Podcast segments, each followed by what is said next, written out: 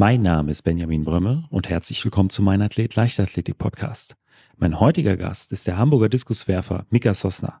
Mika konnte in diesem Jahr zum einen den U20-Weltrekord im Diskus auf 71,37 Meter verbessern, wurde zudem deutscher Meister in seiner Altersklasse und löste dabei auch noch das Ticket für die U20-Weltmeisterschaften im kolumbianischen Cali. Und dennoch lief die Saison 2022 für Mika nicht so wie er hofft. Und deshalb sprechen wir über die Höhen und Tiefen des vergangenen Sommers. Also ich wusste, dass es ein Weiter war und dann als die Messung kam und äh, laut durch die Stadion-Ansage kam 71, 37, neuer U20-Weltrekord, ähm, ja, dann war halt Gänsehaut und alle haben geschrien. Ich weiß auch noch das Gesicht vom Bundestrainer, der stand da auch nur mit erhobenen Armen und hat auch gejubelt und alles. Also es war, war einfach echt ein toller, toller Moment.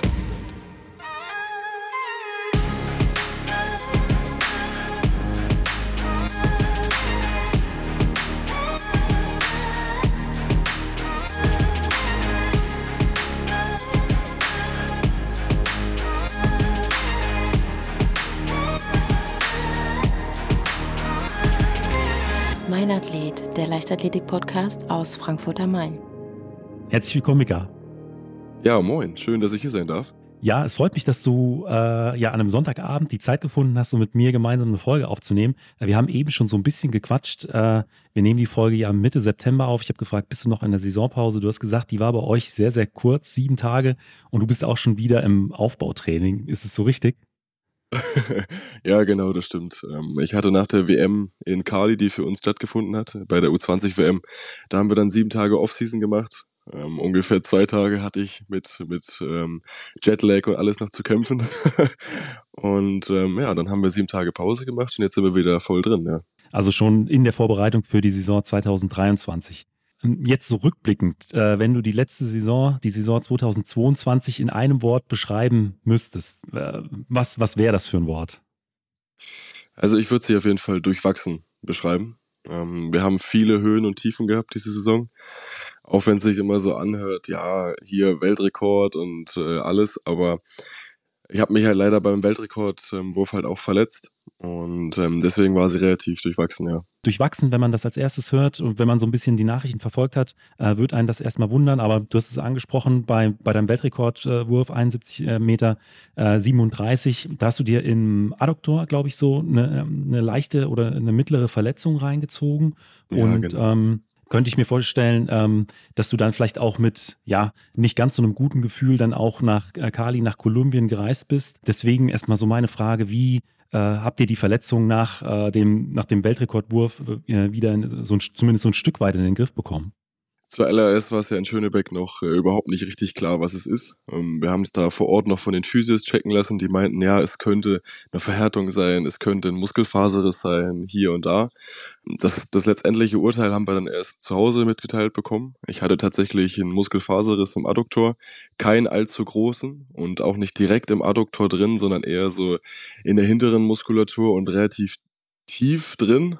Ähm, also man konnte es halt auch nicht ertasten oder irgendwie so. Aber ich habe es definitiv gespürt, dass da irgendwas halt kaputt gegangen ist äh, während des Wurfs. Und ja, war relativ, relativ doof, weil ich habe halt auf den Wurf von Marius Karges gekontert. Der hatte mir quasi in dem Wurf davor direkt den deutschen Rekord wieder weggenommen mit 69 Metern. Und ähm, ja, da musste ich halt kontern. Ne? Und da habe ich alles reingelegt, was ging in den Wurf. Ja, ist halt natürlich auch gut geflogen, gut gesegelt.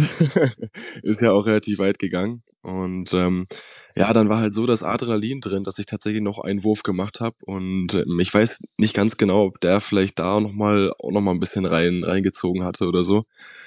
Ähm, aber auf jeden Fall musste ich danach den, ähm, den Wettkampf halt abbrechen. Und ähm, ja, halt im, im Laufe der Saison oder beziehungsweise für den Lauf der Saison war es natürlich halt auch nicht gerade optimal, ne? Was habt ihr dann äh, im, im Nachgang gemacht? Höchstwahrscheinlich natürlich Physiotherapie, aber noch irgendwelche anderen begleitenden Maßnahmen, dass äh, ihr das zumindest so halbwegs wieder vor der äh, U20 WM in den Griff bekommen habt? Also ich habe es zuallererst erstmal komplett in Ruhe gelassen. Ne? Ähm, komplett aus dem Training aussteigen ging nicht. Ähm, wir mussten trotzdem weiterarbeiten.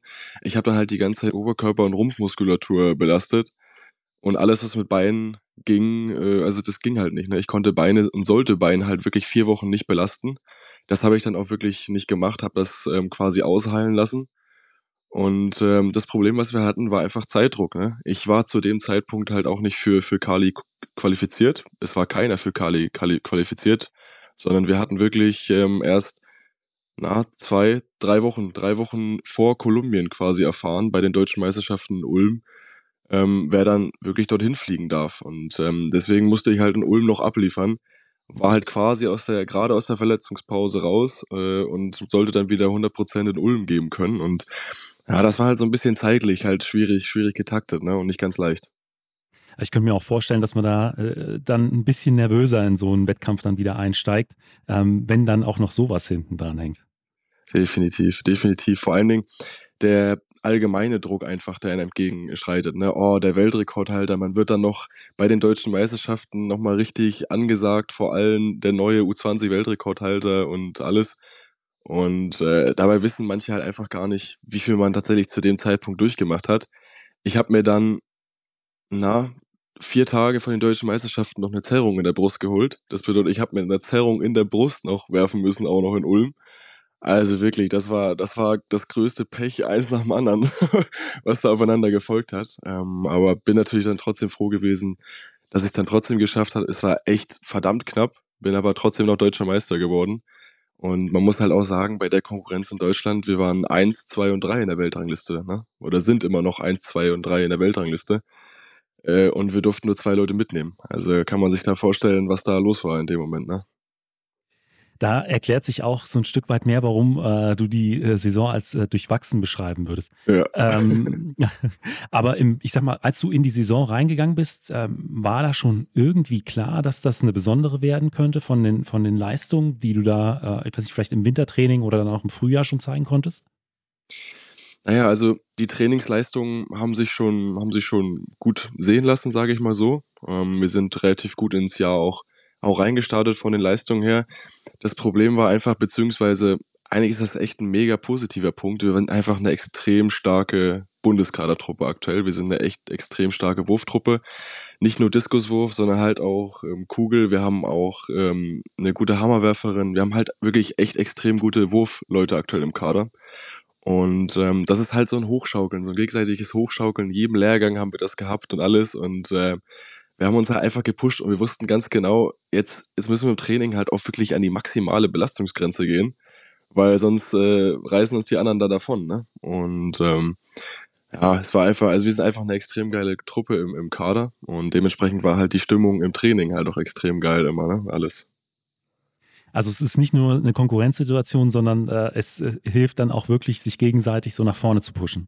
Klar sind wir alle Konkurrenten gegeneinander, aber ähm, also die Truppe ist einfach so, das sind wirklich wie, wie dicke Freunde. Und ähm, ja, natürlich, wenn es dann halt wirklich nach Ulm dann ging, dann war man schon so ein bisschen, ne, oh, im Tunnel und so und oh, hoffentlich schaffe ich das Ding heute trotzdem. Und äh, obwohl wir alle befreundet waren, haben wir da trotzdem in Ulm so einen leichten Krise gehabt. Ähm, aber wirklich durch die ganzen Lehrgänge, durch äh, die ganzen Trainingslager, wo wir überall unterwegs waren, ich denke, das können die Bundestrainer auch bestätigen. Wir sind wirklich eine absolut geile Truppe und halt auch leistungsmäßig kann man sagen, dass das besser, besser hätte nicht gehen können, ja.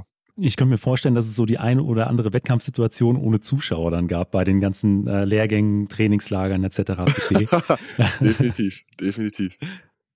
Äh, Gibt es da vielleicht so eine, an die du dich äh, besonders zurückerinnerst? Nur als Beispiel, wir waren im Trainingslager in Portugal und ähm, na, das war halt zu einer Jahreszeit, wo da haben wir halt andere Geräte noch geworfen. Da haben wir zum Beispiel Stäbe und solche Sachen geworfen.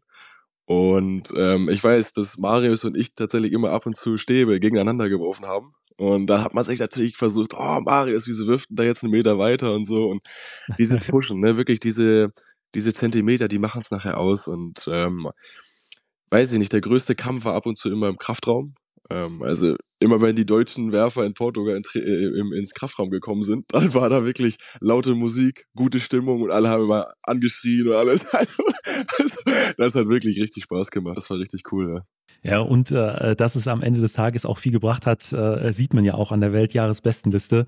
Ähm, es hat ja euch äh, drei da wirklich äh, weit, weit äh, oder bis an die Spitze gebracht. Definitiv, definitiv, ja. Aber wie bist du denn irgendwann mal zur Leichtathletik gekommen? Ja, das ist ähm, ganz witzig. Ich habe halt viele Sachen davor tatsächlich ausprobiert. Ich habe mal Rudern probiert, mal ähm, Judo probiert, alles. Und ähm, ja, bin dann zur Leichtathletik gekommen. Und da ich immer so ein bisschen korpulenter war, immer so ein bisschen größer als die anderen und immer so, ah, na sagen wir mal ein bisschen schwerfälliger, ja, ähm, war dann schon klar, dass wir eigentlich in Richtung Wurf gehen. Und ähm, ja, dadurch, dass die Familie tatsächlich auch in Richtung Wurf aufgestellt ist, also meine Mom früher, mein Opa ist tatsächlich Seniorenweltmeister auch geworden im Diskuswurf. Ähm, ja, war dann die Richtung Diskus quasi schon vorge, vorgesegnet so ein bisschen und äh, ja, habe mich da einfach dran gefunden, habe mich da ein bisschen verliebt in die Sportart einfach, in diese Technik und ins Training, einfach in alles allgemein habe ich mich echt mega verguckt, sage ich mal und so ist man dann da halt hängen geblieben, ja. Du hast auch gerade schon äh, deine Familie angesprochen, deine Mom und auch dein, dein, dein Opa. Ähm, erfährst du da auch äh, darüber hinaus Unterstützung durch, äh, durch deine Familie, was den Leistungssport angeht? Also ich muss wirklich sagen, äh, meine Mom ist äh, seit Tag eins dabei. Die schlägt, also die packt wirklich jede Stunde äh, drauf. Die, also die versucht wirklich alles möglich zu machen, was möglich ist. Ne? Man muss sich vorstellen, die ist alleinerziehend. Ähm, die hat sehr, sehr, sehr, sehr viel drumherum halt auch. Äh, ich habe noch zwei weitere Brüder. Und ähm, die versucht wirklich alles zu machen. Die, wir sind früher wirklich zu jedem Wettkampf gefahren, ähm, haben natürlich früher, es ist gerade, als es darum ging, mal in Bundeskader überhaupt zu kommen, musste man natürlich auf gewisse Wettkämpfe fahren, die halt weiter, weiter unten in Deutschland waren. Ich komme ja aus dem Norden, aus Hamburg. Und dann nach Halle, also zu den Hallischen Werfertagen zu fahren, ist halt doch nochmal ein Stückchen. Ne? Und das kann man in dem Alter nicht alleine machen, sondern muss man halt auch ein bisschen familiär machen. Und dann sind wir da immer zusammen runter, runtergefahren und die hat alles organisiert, die hat alles gemacht, die äh, kocht für mich also wirklich, ich kann da gar keinen Dank richtig aussprechen, was sie, was sie alles für mich tut. Ne? Die ist Managerin, Trainerin, äh, Physiotherapeutin, Mental Coach, alles zusammen in einem. Und äh, ja, das ist wirklich, wirklich toll. Also äh, geht der ein oder andere Meter von deinem Weltrekord mit äh, auf, auf ihre Kappe? Definitiv. Ich würde sagen, sogar, sogar einige Meter. Nee, wirklich. Also die Unterstützung, die ich von zu Hause bekomme, die ist nicht selbstverständlich. Ähm, und ähm, ja, ich kann da ja gar nicht Danke genug sagen, wirklich. Und äh, du hast gesagt, sie kommt auch aus dem Wurfbereich. Sie war früher auch Diskuswerferin, oder? Ja, genau. Also sie hat früher allgemein eher eher breiten breiten Sportwurf gemacht. Ähm, war tatsächlich mit 13, 14 echt echt ziemlich gut für ihr Alter. Musste dann aber leider aufhören, weil halt Schule zu viel geworden ist äh, und und ja, dann kam halt die Ausbildung irgendwann und halt all solche Sachen, die haben da reingespielt die hat halt einfach nicht das Privileg gehabt, sage ich mal, auf eine Sportschule zu gehen, wie ich es halt jetzt gemacht hatte, ja. Ähm, wer ist denn äh, jetzt mal abgesehen vom, äh, von den Kadertrainingslehrgängen ähm, noch mit bei dir in der Trainingsgruppe? Also es ist ganz witzig, es hat sich jetzt über die Jahre ähm, zusammengesammelt. Wir haben angefangen, also ich habe quasi alleine angefangen mit meinem Trainer Juri Minor ähm, bei der TSG. Ich war davor bei, beim HSV Leichtathletik wo Lukas und Owen ähm, auch, auch äh, ne, wofür die auch starten und ähm, quasi ja herkommen. Und ähm, ja, bin dann zur TSG Bergedorf gewechselt, ähm, habe einen neuen Trainer, beziehungsweise bin wegen dem Trainer dorthin gewechselt, Juri Menor. Haben alleine angefangen, haben alleine halt auch auf dem Sportplatz angefangen, der ein bisschen außerhalb lag.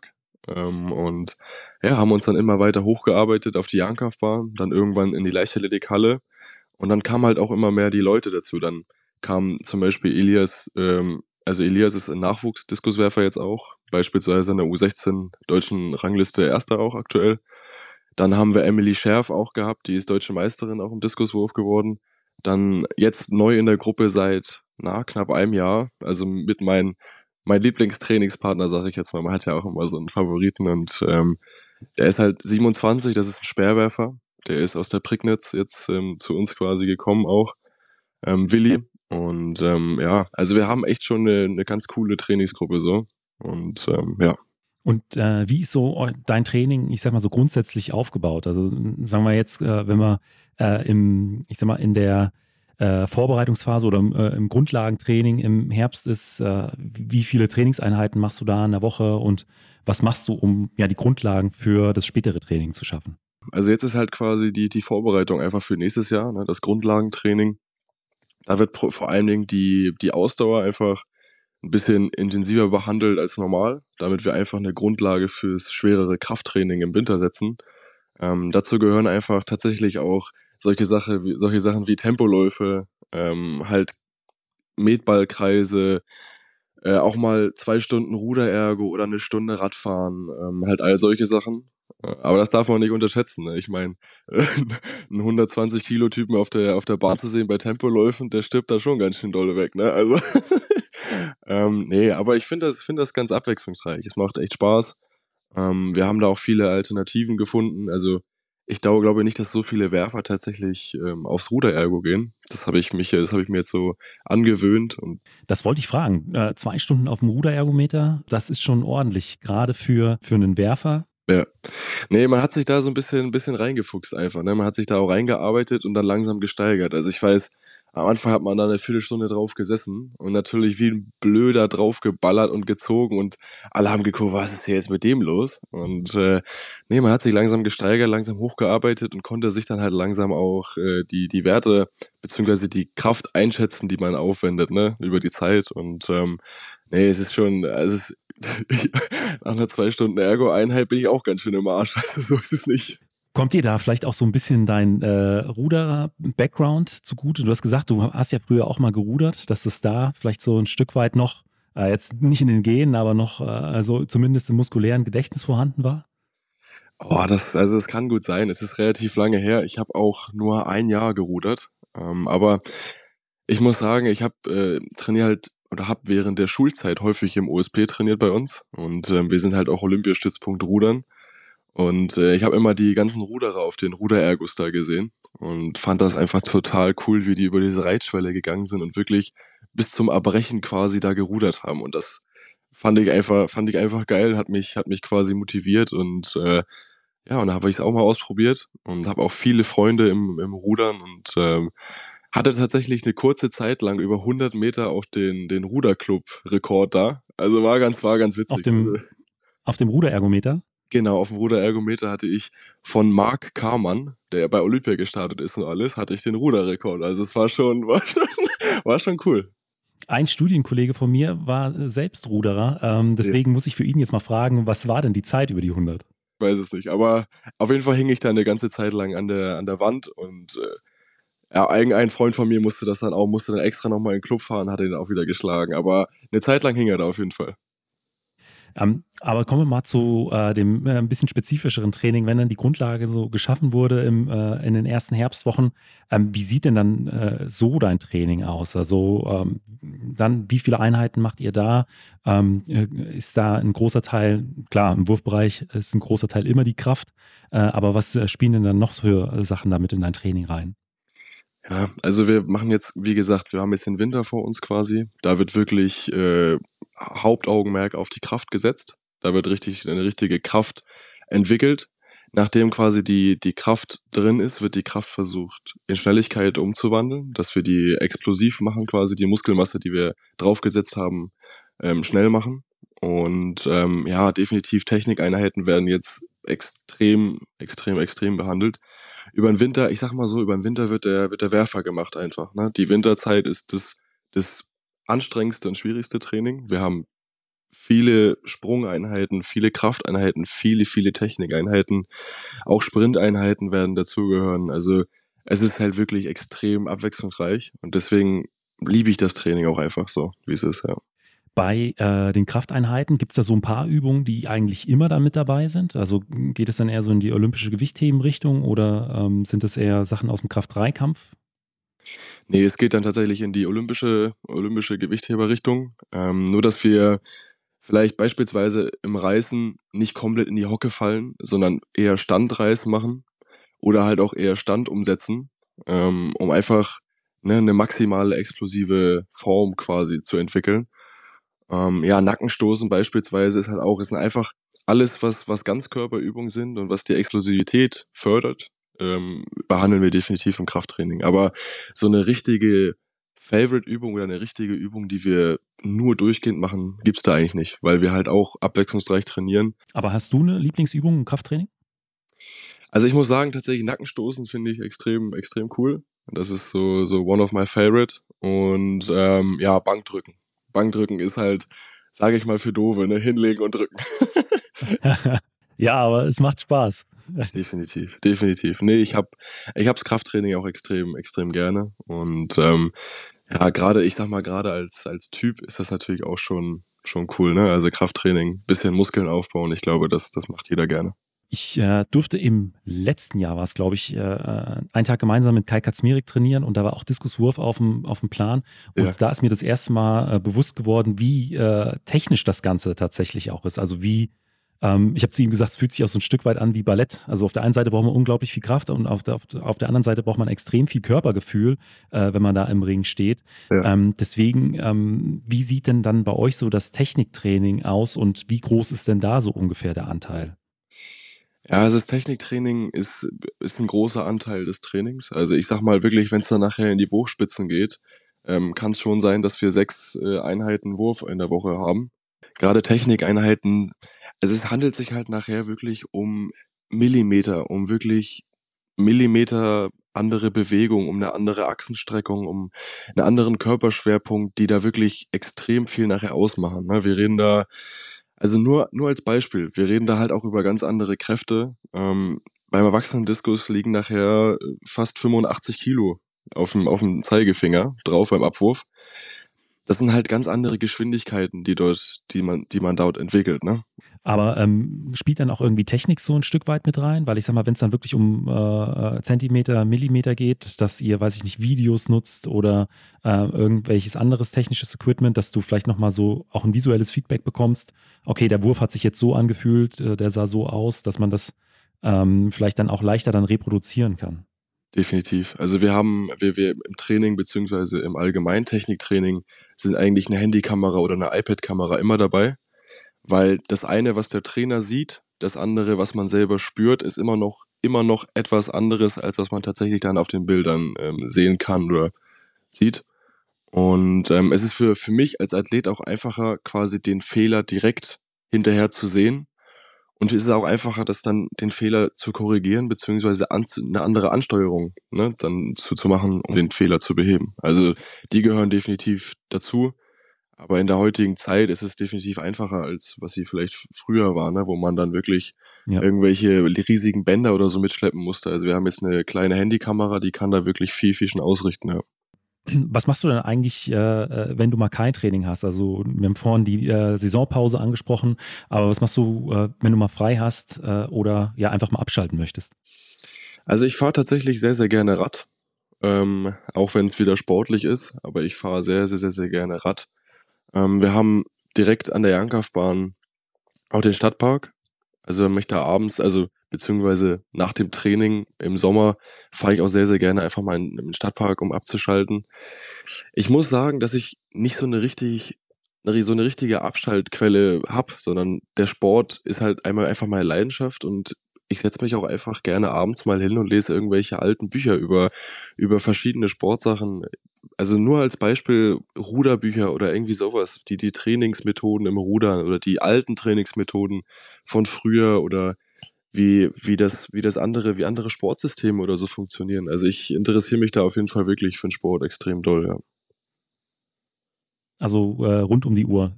Genau, wirklich, wirklich rund um die Uhr äh, bin ich da dabei, ja. Ähm, und du hast am Anfang auch angesprochen, du bist äh, auf einer Eliteschule des Sports. Also ähm, wie kann ich mir das äh, vorstellen? Also hast du da äh, ja, höchstwahrscheinlich größere Freiräume, um dein, dein Training zu gestalten? Bekommst du frei für Trainingslager? Wie sieht das so im Groben aus?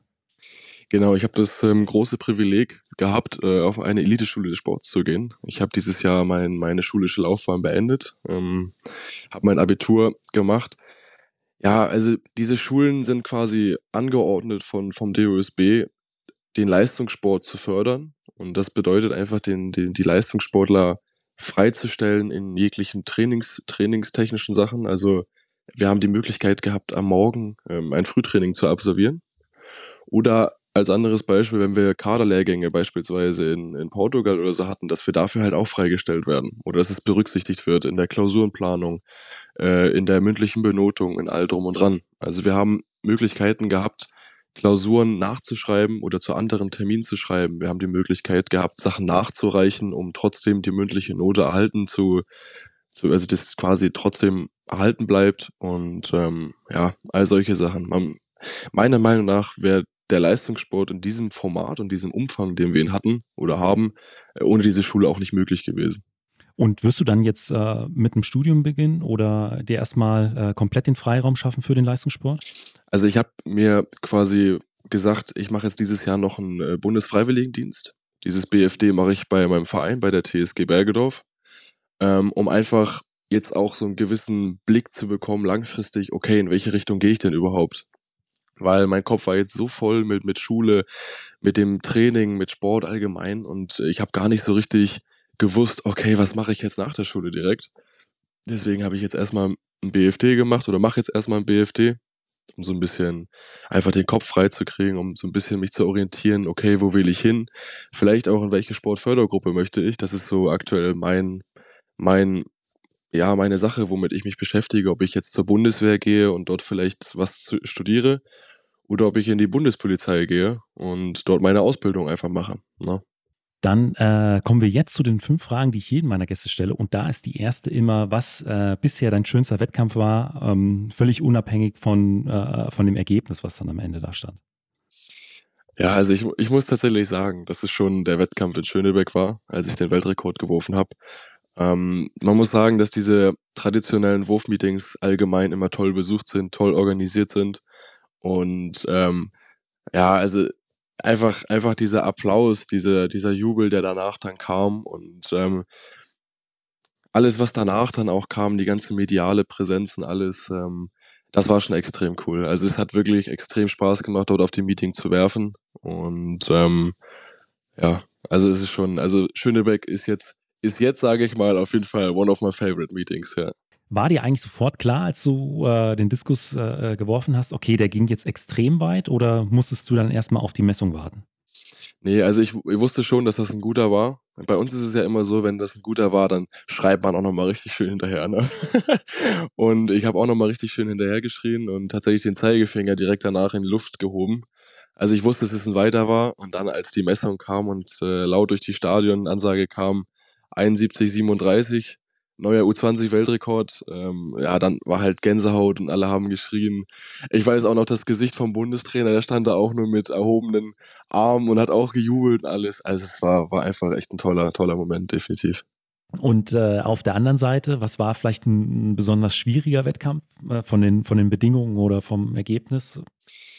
Also tatsächlich muss ich auch auf diese Saison wieder ähm, zurückgreifen.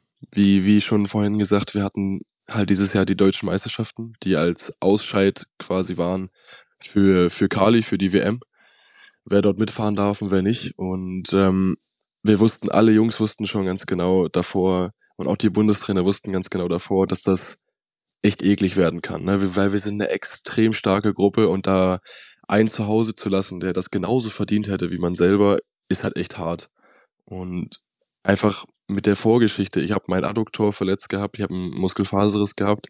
Dann habe ich auch noch vier Tage vorher dummerweise mir die Brust gezerrt und jeglichen Druck, den man sich vorstellen kann, hat in dem Moment auf einem gelastet, weil wie kann man als Weltrekordhalter zu Hause bleiben und so, ne? Und ähm, also es war wirklich, wirklich, wirklich schwer. Und ich war auch den Abend davor extrem nervös, obwohl es nur eine deutsche Meisterschaft war, in Anführungszeichen. Ne? Aber weil einfach die Erwartungen da reingespielt, ah und ja, du machst das schon und Mika, ach, mach dir nicht so einen großen Kopf und so.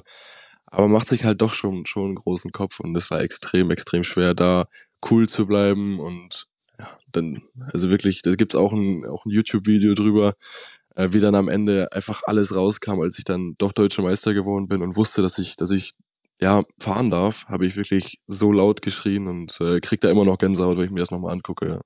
Aber hat sich die Nervosität dann irgendwann im äh, Laufe des Wettkampfs gelegt oder war es dann wirklich erst, als du wusstest, okay, ich habe hab den Titel und äh, ich fahre nach Kali? Ja, also wirklich erst, erst am Ende, als es klar war. Hat sich alles, hat sich alles entspannt und erst da ist einem wirklich 100% klar geworden, was für ein Druck halt einfach da war. Ähm, ich habe das im letzten, ich habe im letzten Versuch, ich war bis zum letzten Versuch, war ich Dritter in dem Wettbewerb. Das hätte für mich bedeutet, dass ich nicht mitgefahren wäre. Und im allerletzten Versuch habe ich dann nochmal einen draufgelegt, hab, war dann Erster und Marius und Steven kamen halt noch nach mir. Also die konnten nochmal kontern. Und als dann äh, Steven doch nicht weiter geworfen hat als ich, wusste ich halt schon, ich fahre. Und das war für mich das Wichtigste. Für mich war nicht das Wichtigste, deutsche Meister zu werden.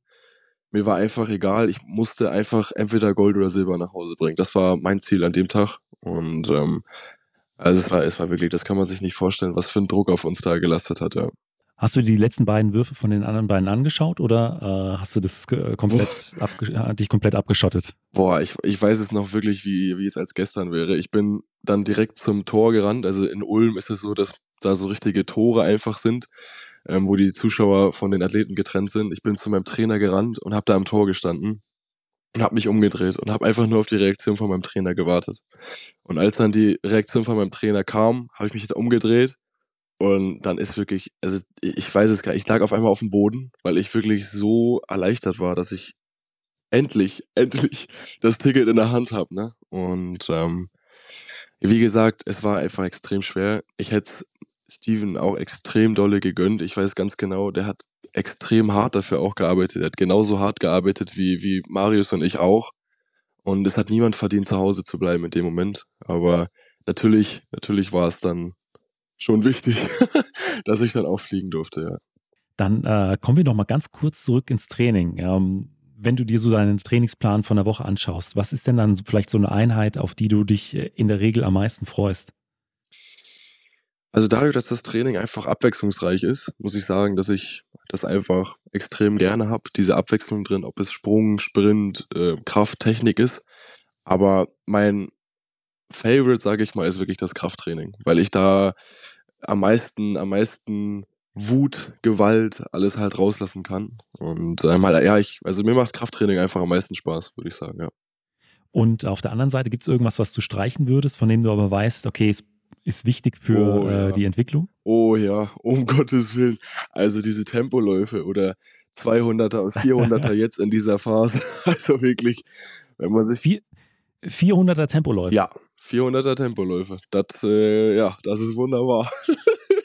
Wenn man das dann macht auf der Jagdkampfbahn, dann gucken einen auch alle richtig doof an, warum rennt denn der Dicke jetzt 400 Meter? Aber ja, das, das muss trotzdem sein, das gehört dazu. Und äh, also ohne Witz, ich kann nicht verstehen, wie man 400 Meter als, als Disziplin machen kann. Das ist für mich unvorstellbar, ja. Äh, ich habe es mal versucht, äh, ja hab aber dann äh, darauf verzichtet und bin bei den 100 und 200 geblieben. Ja, das glaube ich, das glaube ich. Dann äh, kommen wir jetzt zur, äh, zur letzten Frage und die ist immer, was würdest du äh, vielleicht anderen Sportlerinnen und Sportlern in deinem Alter mit auf den Weg geben? Ich kann nur von, von meiner Erfahrung sprechen. Über mich haben sie alle immer früher gesagt, ach, aus dem kann nichts werden, aus dem wird nichts und äh, ja, pff, nee, eher nicht. Und dann habe ich halt versucht, einfach denen zu zeigen. Und genau so soll der Nachwuchs auch denken. Ihr seid nicht immer, oder ihr sollt euch immer nicht so schnell unterkriegen lassen, ihr sollt euch nicht abstempeln lassen, sondern hört darauf, worauf ihr Bock habt. Wenn ihr Bock habt, Diskus zu werfen, werft einfach Diskus. Wenn ihr Bock habt, 100 Meter zu laufen, macht's einfach. Also vertraut doch einfach, traut euch einfach auch das zu, was ihr euch vornehmt. Setzt die Ziele lieber ein bisschen höher als normal und versucht einfach ein Ziel im Kopf zu haben, dafür hart zu arbeiten und äh, lasst euch nicht vorschreiben, was ihr könnt und was ihr nicht könnt. Mika, vielen Dank für deine Zeit. Ja, sehr, sehr gerne. Danke, dass ich hier sein durfte. Falls dir die Folge gefallen hat, gib mir doch einfach eine Bewertung bei Spotify oder Apple Podcast. Außerdem freue ich mich sehr über dein Feedback per E-Mail oder auch auf Instagram. Vielen Dank und bis zum nächsten Mal.